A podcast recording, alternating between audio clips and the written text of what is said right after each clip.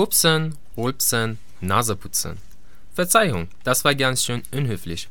Aber in anderen Kulturen kann das ganz unterschiedlich verstanden werden.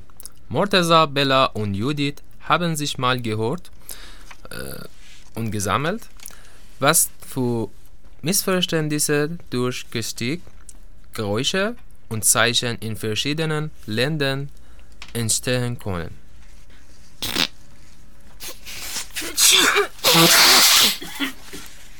Wir haben gerade typische Körpergeräusche gehört, die hierzulande in der Öffentlichkeit als unhöflich gelten. Aber in vielen asiatischen Ländern zum Beispiel gehört Rülpsen am Tisch zum guten Ton. Naseputzen in der Öffentlichkeit hingegen gilt als eklig und unhöflich, was ja bei uns ganz normal wäre. Ihr hört jetzt etwas Kleines zum Mitraten, und zwar waren wir in die Kasseler Innenstadt unterwegs und haben die Passanten zu verschiedenen Handzeichen befragt. Vielleicht könnt ihr erraten, welche Zeichen das waren. Ihr hört jetzt das Handzeichen Nummer 1. Frieden. Peace. Peace. Zwei. Peace. Also Frieden. Peace. Victory. Peace. Freedom, ne? Peace. Also alles cool. Victory soll es bedeuten, glaube ich, oder? Wie das V vom Anfangsbuchstabe. Ja, so eine Art Begrüßung halt. Jetzt kommt das Handzeichen Nummer 2. Eins. Alles cool so. Sehr gut. Alles top. Daumen hoch, gefällt mir. Das ist äh, auch okay, ne? Das alles klar, ne? Gut. It's okay. It's good. Thumbs up. Super. Und als letztes Handzeichen Nummer 3. Du kannst mich mal. Arschloch. Ist alles in Ordnung so? Ich glaube okay. Ja, oder so gut. Okay. Reingeguckt. Arschloch. Korrekt, okay. Ähm, dass wenn man da reinguckt, das ist irgendwie so, dass man dann verarscht wird. Aber ich weiß nicht, ich habe das nie gemacht. Chabonne. Also bei mir ist gerade reingeguckt. Bon Appetit. Wir kommen jetzt zur Auflösung. Habt ihr es erkannt? Nummer 1 war das Peace-Zeichen. Hier sind Zeige- und Mittelfinger nach oben gestreckt und alle anderen Finger zeigen zusammen auf der Handfläche. Wie ihr auch schon in unserer Umfrage gehört habt, hat das Peace-Zeichen bei uns eine sehr positive Bedeutung. Geht man allerdings in andere Länder wie zum Beispiel Großbritannien, Irland, Australien, Neuseeland oder Südafrika, kann es eine ganz andere Bedeutung haben, beziehungsweise eine beleidigende Bedeutung haben und kann dort mit dem Mittelfinger gleichgesetzt werden. Nummer zwei war das Handzeichen Daumen hoch. Die Hand ist hier zu Faust geballt und nur der Daumen zeigt nach oben. Die Geste Daumen hoch wird ja, wie ihr schon in unserer Umfrage gehört habt, hier bei uns sehr positiv gedeutet. Bedeutet in etwa, alles ist in Ordnung, alles ist cool.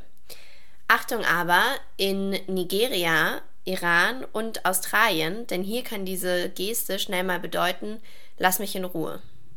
Und last but not least haben wir als drittes Zeichen, welches schon ein bisschen schwieriger war, weil es so viele unterschiedliche Bedeutungen hat, natürlich auch die Auflösung für euch. Dafür sind alle Finger gestreckt und nur Daumen und Zeigefinger bilden einen kleinen Kreis. Ja, und zwar kann diese Fingerringgeste schnell zu Missverständnissen führen. Diese Geste gilt in Teilen Südamerikas als Bezeichnung für Arschloch und sollte dort möglichst vermieden werden. Achtung also bei diesem Handzeichen, denn wie ihr gehört habt, gibt es in Kassel sogar sehr viele verschiedene Bedeutungen und kann somit schnell falsch verstanden werden. Wie diese Handzeichen genau aussehen, könnt ihr auch nochmal auf unserer Facebook-Seite Campus Radio Kassel genauer ansehen. Wir haben jetzt schon eine ganze Menge über verschiedene Geräusche und auch verschiedene Gestiken gehört. Und wir wollen jetzt nochmal über Zeichen mit euch sprechen. Und zwar haben wir uns das Zeichen der Swastika ausgesucht und werden euch jetzt einen kleinen Text zu der Swastika vortragen.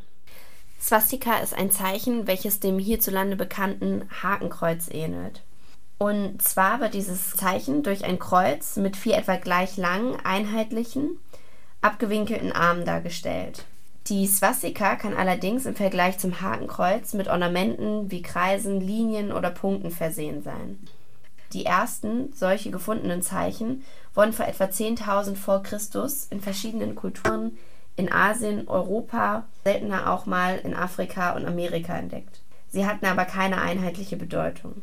Im Hinduismus symbolisiert die Swastika den Gott Ganesha, welcher dem einen oder anderen vielleicht als Elefantengott bekannt ist.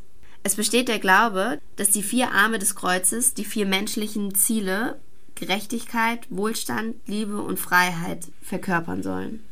Es repräsentiert das Weltrad und steht für das ewige Leben, welches sich vom einen Punkt zum nächsten wandelt, und zwar immer um die fixe und unveränderbare Mitte Gott. Im Hinduismus, Jainismus und Buddhismus gilt die Swastika als religiöses Glückssymbol. Die Schenkel des Kreuzes zeigen hier auch mal nach rechts oder links und sind teilweise bunt verziert. Das Symbol soll Harmonie und Glück bringen und die Menschen Hürden im Leben mit Leichtigkeit meistern lassen. Angelehnt an diese Bedeutung haben die Nationalsozialisten das Glückssymbol im 20. Jahrhundert in Verruf gebracht. Sie erklärten es zu ihrem eigenen Erkennungsmerkmal und nannten es Hakenkreuz. Es symbolisiert Rassismus und Antisemitismus und ist dadurch sehr negativ belastet. Die Schenkel des Hakenkreuzes zeigen stets nach rechts und es ist im Vergleich zum Swastika immer schwarz und auf weißem und rotem Hintergrund abgebildet. Heute ist es in Deutschland verboten, das Symbol der Nationalsozialisten abzubilden und es darf nur für aufklärerische Zwecke genutzt werden. Eine andere Sache sind Straßenschilder.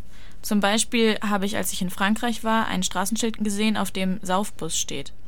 Erst haben wir uns gewundert, handelt es sich hierbei um eine Haltestelle für Busse, der nur Betrunkene fährt? Oder fahren hier Busse mit Betrunkenen, die aus Spaß viel französischen Wein getrunken haben? Später dann wurde uns erklärt, dass das Schild auf Französisch bedeutet, dass in diesen Straßen nur Busse fahren dürfen, keine Autos. Mit Trinken und Betrunkensein hat das also gar nicht viel zu tun. Ein witziges Missverständnis war es dennoch. Mimik und Gestik wird hauptsächlich durch Erziehung und Nachahmung gelernt. Das heißt, sie sind weitgehend kulturell abhängig. Der erste Eindruck und damit die Einschätzung einer Person geschieht in weniger als einer Sekunde und ist zu 95% von nonverbalen Signalen abhängig. Lasst euch aber dadurch nicht abschrecken. Natürlich könnt ihr weiterhin eure typisch Gestik und Handzeichen verwenden. Schaut aber mal vor dem nächsten Urlaub, wie in anderen Ländern Geräusche, Gestik und Handzeichen verstanden werden, um Missverständnisse zu vermeiden.